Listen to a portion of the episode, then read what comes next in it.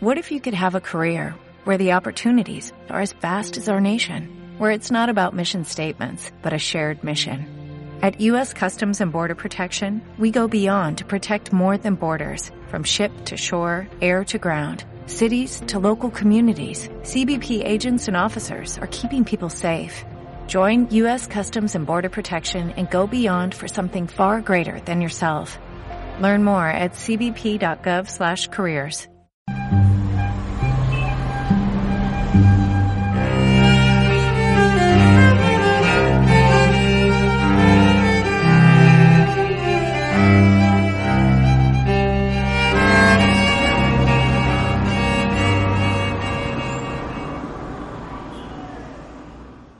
Buenas tardes. Eh, las manifestaciones prohibidas y la única aceptada del 1 de mayo mm, pasado, del Día del Trabajo, nos han puesto de manifiesto una vez más un ejemplo mm, del funcionamiento del Tribunal Constitucional por razones de oportunidad política ajena totalmente a cualquier eh, criterio o razón de justicia. Eh, vamos a ver los hechos objetivamente, en primer lugar, y enunciarlos para luego llegar a las conclusiones de estos hechos. En primer lugar, los sindicatos, y esto así ocurre, piden permiso a las respectivas delegaciones del gobierno para celebrar manifestaciones eh, el Día del Trabajo, el 1 de mayo, eh, en lo que entienden adaptada a las precauciones sanitarias propias del estado de alarma, como sería en eh, un número pequeño, todos ellos en coche, con una eh, distancia prudencial, lo que someten a la delegación de gobierno, que es el organismo, el órgano encargado de autorizar estas manifestaciones. ¿Qué ocurre? Que sin excepción todas las delegaciones del gobierno y en base al estado de alarma deniegan el permiso para la celebración de estas manifestaciones al amparo eh, del derecho o que se solicitan al amparo del derecho de manifestación del derecho eh, de reunión. dicho esto, eh, los organizantes en numerosas eh, capitales de provincia donde se celebraban, lo que hacen es acudir en vía contencioso administrativa al Tribunal Superior de Justicia de sus respectivas comunidades autónomas para impugnar esa decisión de las delegaciones del gobierno. Pues bien,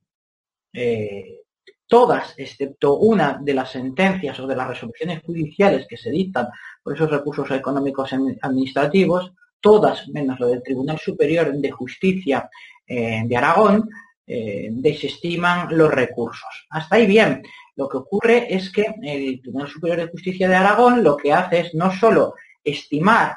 el derecho de manifestación y autorizar esas manifestaciones el día del trabajo con esas peculiaridades de que sean 60 coches que duran menos de una hora y que tengan una separación de vida, según ellos lo ponían los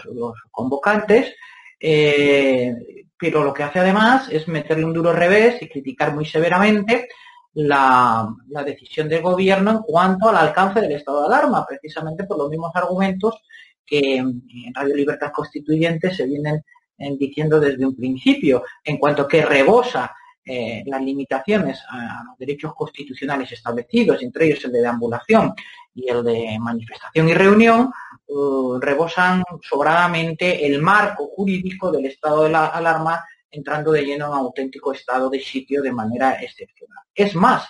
dicha resolución del Tribunal Superior de Justicia de Aragón eh, se dicta con un voto particular, pero un voto particular que lejos de reprochar al resto de los compañeros de sala, ese magistrado, eh, la revocación de la denegación de la manifestación, va más allá y dice y cuestiona la inconstitucionalidad del, decreto de estado de alarma en cuanto a su contenido, al punto que dice que debiera elevarse cuestión de inconstitucionalidad por la sala eh, al Tribunal Constitucional. Como también creo que hemos dicho en otras ocasiones, como en España eh, la constitucionalidad de una norma está verada a los partidos políticos en cuanto a su solicitud directa de esa inconstitucionalidad a través de 50 diputados, 50 senadores, defensor del pueblo o de las comunidades autónomas o el propio presidente, los jueces lo que hacen es elevar o tienen la facultad de elevar esa cuestión de inconstitucionalidad, de constitucionalidad, perdón, para preguntárselo al Tribunal Constitucional en cuanto ellos aprecian que pudiera ser eh, inconstitucional una norma. Eso sí, no les permite declarar la inconstitucionalidad, como efectivamente ocurriría si existiera una verdadera independencia judicial y una verdadera unidad de jurisdicción que se ve así quebrada al situar fuera de la jurisdicción ordinaria el control de la constitucionalidad. ¿Qué ocurre con el resto de los recursos? Pues bien, el resto de los recursos encuentran unas resoluciones absolutamente contrarias a esta del, eh, Tribunal Superior de Justicia de Aragón, al punto de que eh, desestiman los correspondientes eh, recursos contenciosos administrativos. Ocurre, además, que en el ámbito de uno de estos tribunales de justicia que confirman la prohibición, el Tribunal Superior de Justicia de Galicia, concretamente, no contentos, los recurrentes acuden, con la, con la resolución de la justicia ordinaria, acuden al Tribunal eh, superior, eh, perdón, al Tribunal Constitucional en amparo y el Tribunal Constitucional lo que hace es eh, justificar la resolución mm, denegatoria de esa manifestación, pero incluso va mucho más allá. ya no solo se limita al objeto mismo de la convocatoria de la manifestación del 1 de mayo, sino que aprovecha sin que nadie le haya preguntado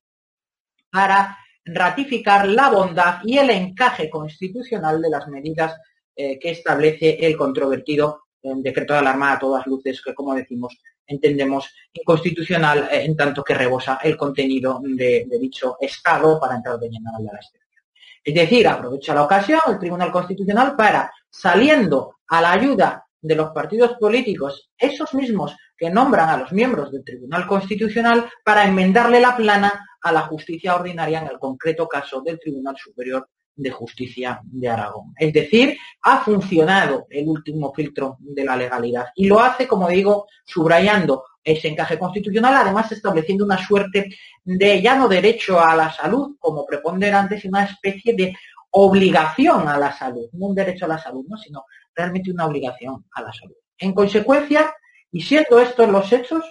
podemos eh, obtener dos conclusiones muy claras, o una por lo menos muy clara y la otra creo que de más profundo análisis, dentro del ámbito político y constitucional. La primera parece obvia y es, como acabo de decir, que el Tribunal Constitucional, como órgano fuera de la jurisdicción ordinaria, es el último resorte que tienen los partidos políticos para frenar la escasa independencia judicial que pudiera quedar en los órganos colegiados superiores ya de por sí absolutamente intervenidos por los partidos políticos a través de los nombramientos del Consejo General del Poder Judicial. Pero si algo se escapa, para eso está el Tribunal Constitucional, el último filtro de control de la justicia.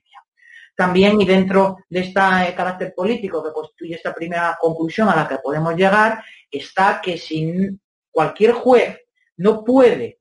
eh, declarar la inconstitucionalidad de una norma, un decreto como el que nos ocupa en este caso, eh, entonces no existe independencia judicial, por lo que estamos dejando esa última decisión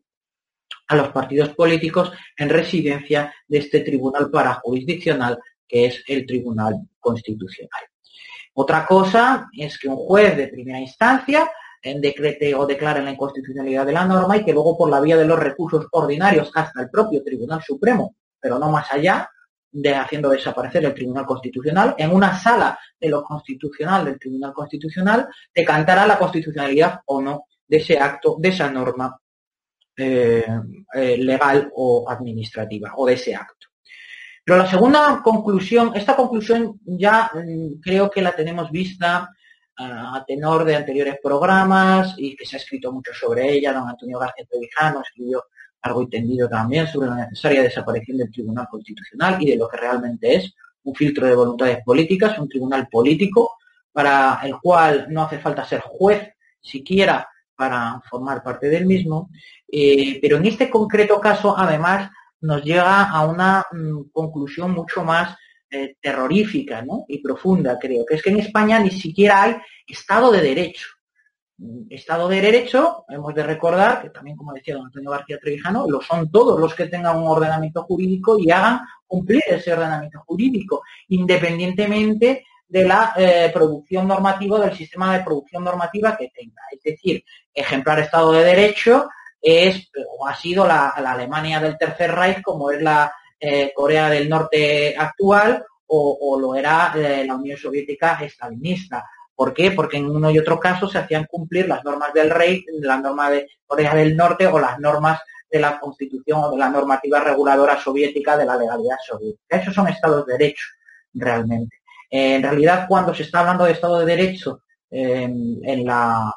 conversación política, es más allá de este concepto, se está hablando de imperio de la ley. Eh, este concepto de Estado de Derecho es acuñado por un jurista que se llama Robert von Moll y lo articula como limitación al Estado policía para evitar la discrecionalidad del Estado policial. ¿no? Por eso, y como decía don Antonio García Trevijano, todos los estados realmente son de derecho, se hacen cumplir efectivamente su normativa. Pero es que en España ni eso, ni tan siquiera eso. Hemos llegado a un punto, y esto es lo verdaderamente terrible del suceso que ahora nos ocupa, eh, ni siquiera es así. Ni siquiera se está cumpliendo la normativa en España. Efectivamente, y no se está cumpliendo ni siquiera Estado de Derecho, eh, porque si bien es cierto que no se celebró la manifestación de Galicia ni el resto, la de Aragón sí que finalmente se celebró, finalmente sí se permitió celebrar. Pues bien, si nos vamos al artículo 42 de la ley orgánica del Tribunal Constitucional, podremos leer en la misma el siguiente tenor.